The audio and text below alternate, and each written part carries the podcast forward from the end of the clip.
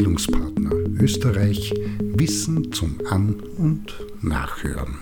Ein Beitrag zum Thema Selbstbestimmung. Diese Begrifflichkeit ist eine stark beanspruchte, die von denen, die sie besonders heftig einfordern und beanspruchen, selten beschrieben und erklärt werden kann. Nicht selten ist der Begriff einfach mit Ich bestimme und häufig ausschließlich Ich bestimme, was passiert, konnotiert. Aber wer ein wenig darüber nachdenkt und der Sache auf den Grund geht, wird erkennen, Gemeinschaft, Gesellschaft und andere erweiterte Formen des Miteinanders werden schon eine ziemlich schwierige Sache, wenn jede und jeder bloß tut, wonach ihm oder ihr und allen dazwischen gerade der Sinn steht. Also muss es etwas geben, beziehungsweise muss der Begriff mehr meinen, als er im ersten Moment vorgibt, zu sein. Betrachtet man sich den Begriff etwas genauer, dann wird recht rasch klar, dass immer wenn von Selbstbestimmung die Rede ist, eigentlich Motivation gemeint ist. Denn die zentrale Frage ist, welche motivationalen Faktoren spielen in welcher Weise eine Rolle, damit das, was mit Selbstbestimmung bezeichnet ist, möglich wird bzw. ist. Nimmt man beispielsweise die Selbstbestimmungstheorie nach Richard Ryan und Edward Dacey von der Universität Rochester, dann stellt sich die Sache folgendermaßen dar.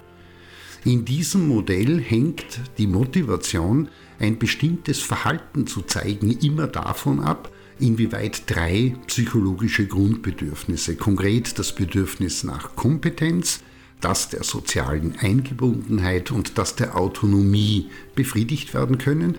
Und zudem wird in diesem Modell zwischen intrinsischer und extrinsischer Motivation unterschieden.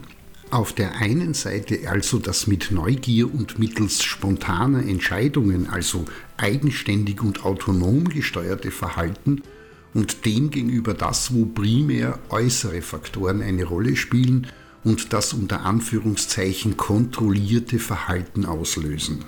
Heißt, ich tue das nicht, weil ich will, sondern weil etwas angestrebt oder im Gegenteil vermieden werden soll. Heißt, wenn sich jemand entschieden hat, diesen Hörbeitrag anzuklicken, weil ihn, sie oder alles dazwischen das Thema interessiert, dann hat er bzw. sie bzw. divers sich selbst dafür entschieden, also selbstbestimmt gehandelt und anders ist das, wenn nur geklickt und gehört wird, weil der Beitrag Teil beispielsweise einer Prüfungsvorbereitung wäre und vorgegeben ist. Die eigentliche Frage, um die es sich bei der Selbstbestimmungstheorie dreht, ist, wie kommt Frau, Mann und Divers von der Ex zur intrinsischen Motivation? Dazu gibt es die Internalisierungs- respektive Verinnerlichungsstufen und dabei geht es im Kern darum, von außen vorgegebene Ziele und Anforderungen so weit zu verstehen und zu internalisieren, also zu verinnerlichen, dass sie freiwillig und ohne äußeren Druck angestrebt und in der Folge auch entsprechend ausgeführt und umgesetzt werden. Die Stufe 1 ist die sogenannte externe Regulation. Heißt, das Handeln ist ausschließlich oder zumindest überwiegend fremdbestimmt und wird maximal durch Aussicht auf Belohnung oder Bestrafung angetrieben und motiviert. Heißt, ich arbeite im Team, weil es so gefordert ist und es negative Konsequenzen für mich hätte, wenn ich das nicht tue. Die zweite Stufe nennt man die introjizierte Regulation. Dabei weiß man Frau und Divers zwar, dass die Handlung oder Aktivität notwendig ist, aber die Sache ist noch nicht ganz die eigene. Hier wurde zwar in Teilen erkannt, dass die Arbeit im Team vorteilhaft ist, aber eben nur in Teilen. Bei der identifizierten Regulation, dritte Stufe, erkennt die Person das Handlungsziel, in dem Fall Arbeit im Team als persönliches und dem Ich zugeordnetes, und handelt entsprechend dieser Einsicht. Auf dieser Stufe wird Teamarbeit zu einem eigenen und von innen her motivierten Anliegen.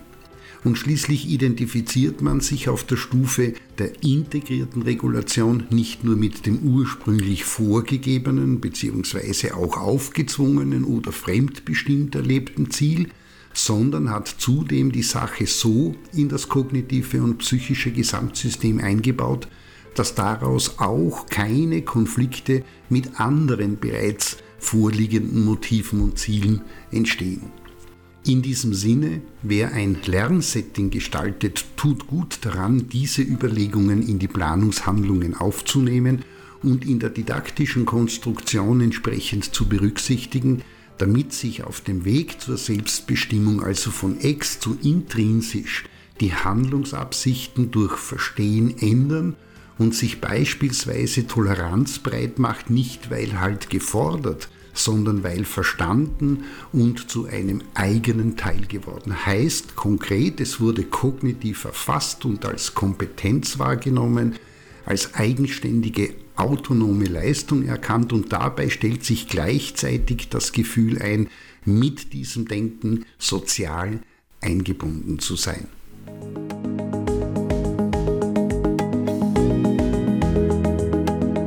Das war Bildungspartner Österreich Wissen zum An- und Nachhören.